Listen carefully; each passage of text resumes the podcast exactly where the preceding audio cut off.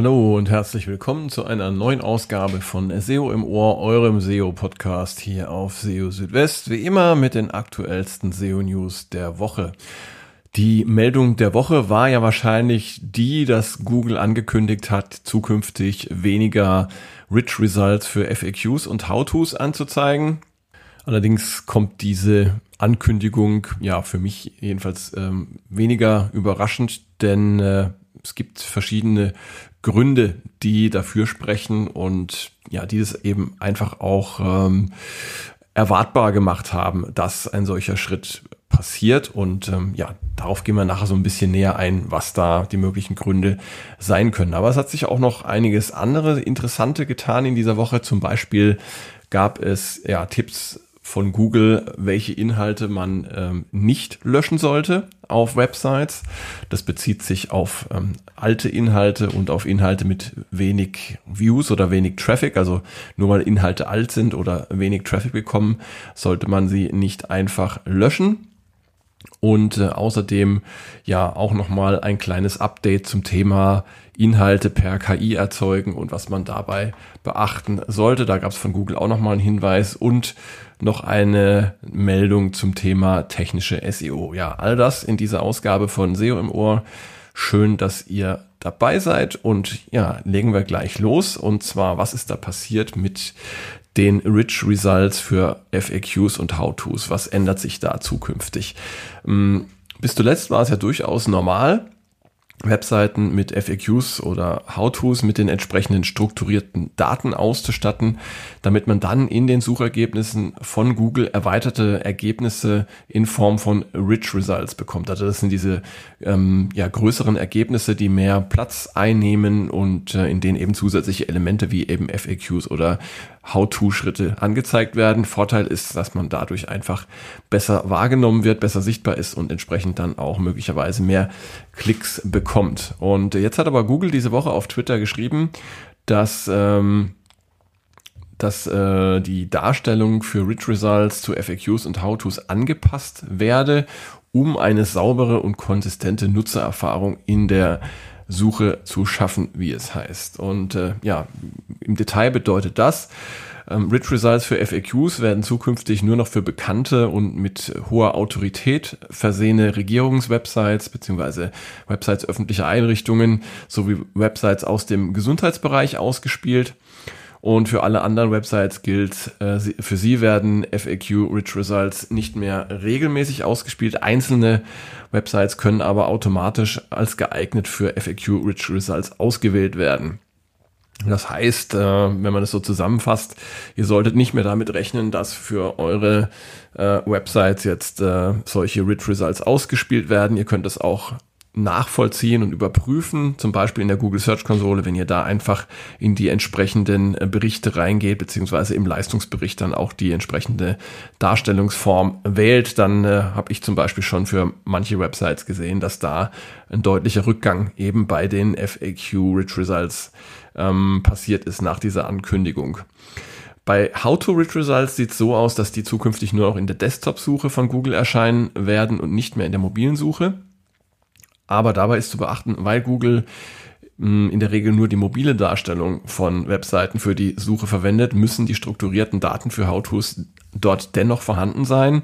Wenn ihr dagegen strukturierte Daten für How-Tos nur in der Desktop-Version eurer Webseite ausspielt, dann kann Google die nicht ähm, indexieren und auch nicht nutzen. Und ähm, jetzt stellt sich natürlich die Frage, warum macht Google das? Warum äh, streicht Google diese Rich Results zusammen und äh, ich persönlich habe ähm, eine Vermutung oder ähm, ein, ich denke, ein Grund äh, wird dafür besonders in Frage kommen und zwar geht es einfach um Platz.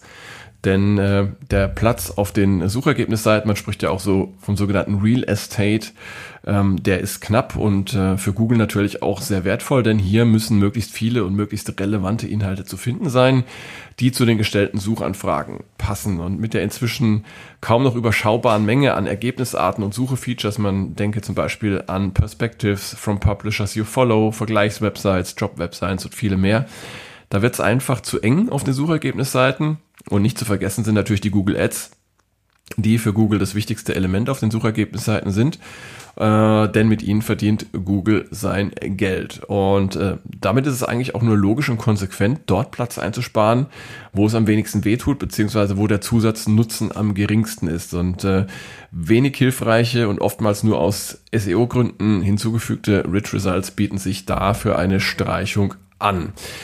Und noch etwas darf äh, nicht vergessen werden. Google arbeitet ja mit Hochdruck an seiner neuen Suche, die derzeit als Google SGE bereits getestet werden kann.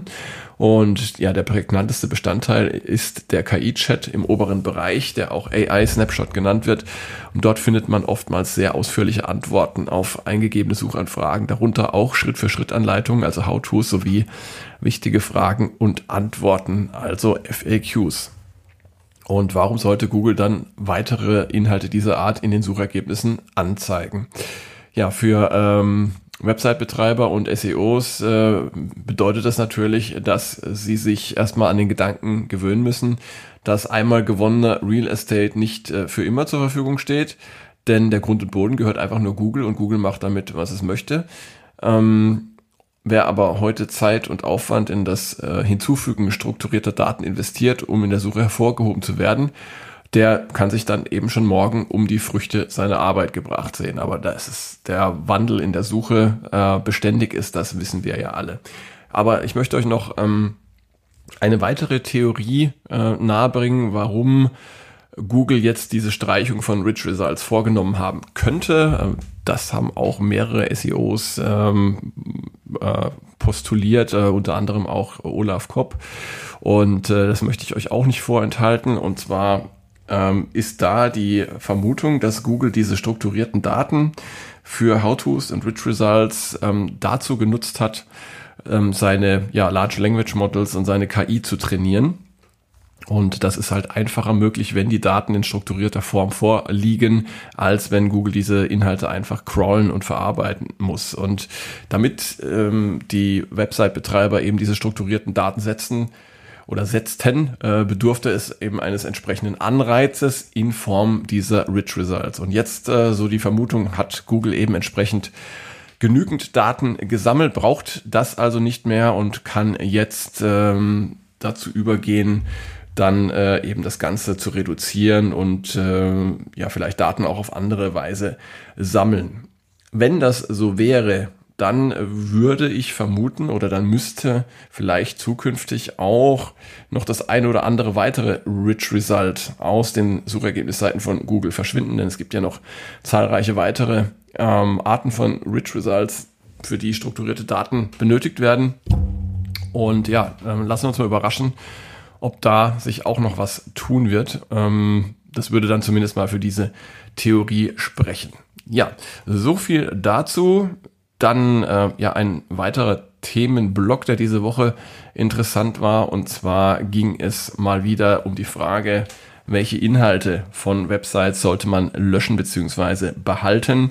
Ähm, ja, die Pflege von Websites ähm, bedeutet natürlich auch, dass man Inhalte, die ja vielleicht nicht mehr aktuell sind oder die nicht mehr so zum Fokus der Website passen oder die einfach nicht gut genug sind, dass man die irgendwann entfernt und runterschmeißt. Aber da ist immer die Frage, welche Kriterien sollte man denn dabei äh, anlegen? Und ähm, ja, ein Kriterium, was ja oftmals dann verwendet wird, das, das ist das Alter der Beiträge. Aber ähm, das heißt nicht, dass alte Beiträge automatisch schlecht sein müssen. Und darauf hat jetzt Google äh, auch auf Twitter hingewiesen. Und zwar Danny Sullivan äh, alias Google Search Liaison schrieb, man sollte keine alten Inhalte löschen, nur weil man der Meinung sei, Google möge alte Inhalte nicht, denn das stimmt nicht, so schreibt er. Und äh, Googles Richtlinien für hilfreiche Inhalte geben auch gar keinen Hinweis darauf, dass alte Inhalte problematisch seien. Und ja, äh, Inhalte, die auch nach längerer Zeit noch hilfreich sind, die werden gerne auch als Evergreen Content bezeichnet. Und dabei handelt es sich um Inhalte, die nicht durch aktuelle Entwicklungen obsolet werden und über längere Zeit eben Bestand haben. Aber auch News können zum Beispiel im Rückblick noch äh, nach Jahren interessant sein, um zum Beispiel frühere Ereignisse nachvollziehen zu können. Grundsätzlich bedeutet es, ähm, Inhalte sollten nicht einfach nur deshalb gelöscht werden, weil sie ein bestimmtes Alter erreicht haben.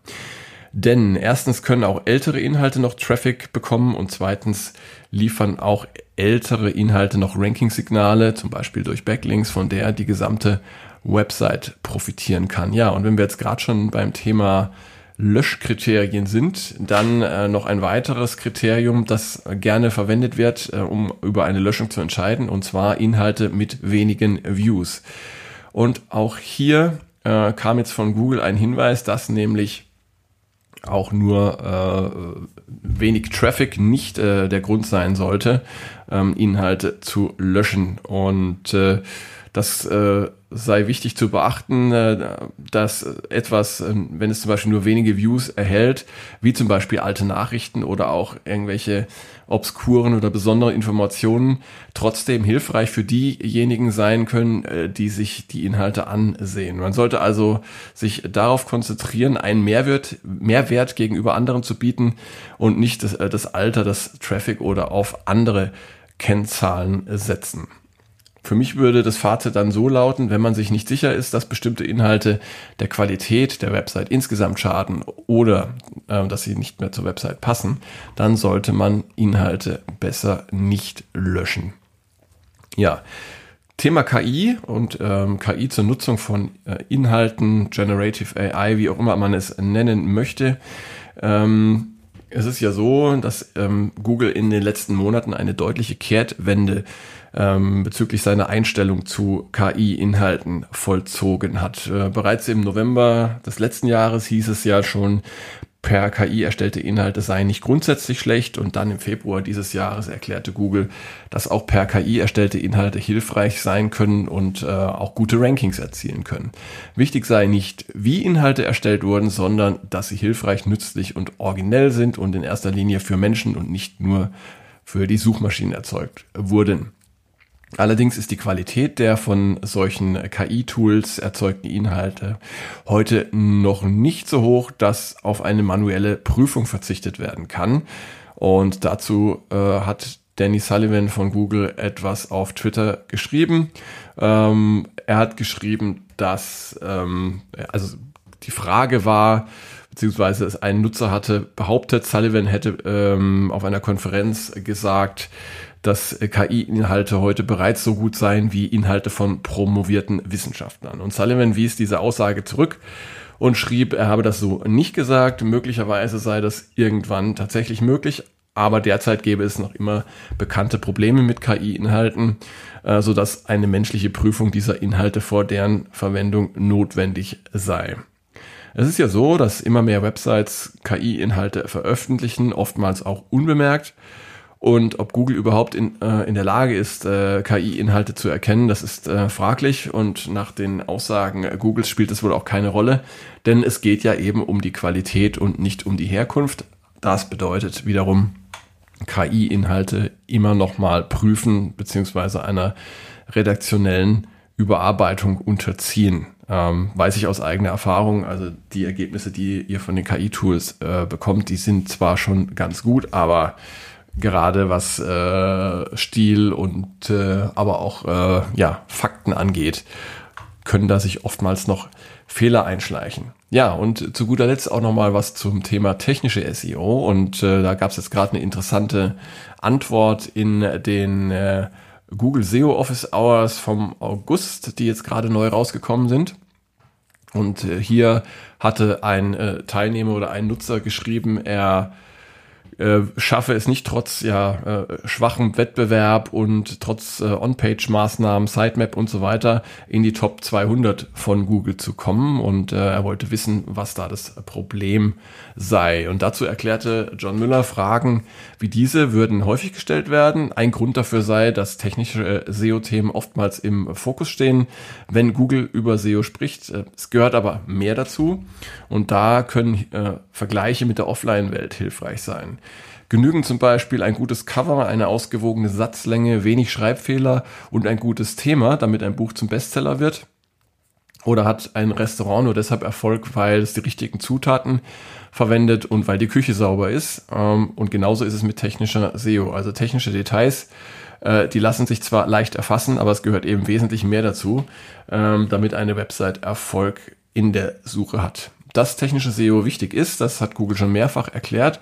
Äh, und äh, ja, im Jahr 2021 hatte John Müller sogar gesagt, technisches SEO sei genauso wichtig wie die Inhalte einer Website. Und dabei geht es nicht nur um die Ladezeit oder die User Experience insgesamt, sondern auch um die Crawlbarkeit und die Indexierbarkeit.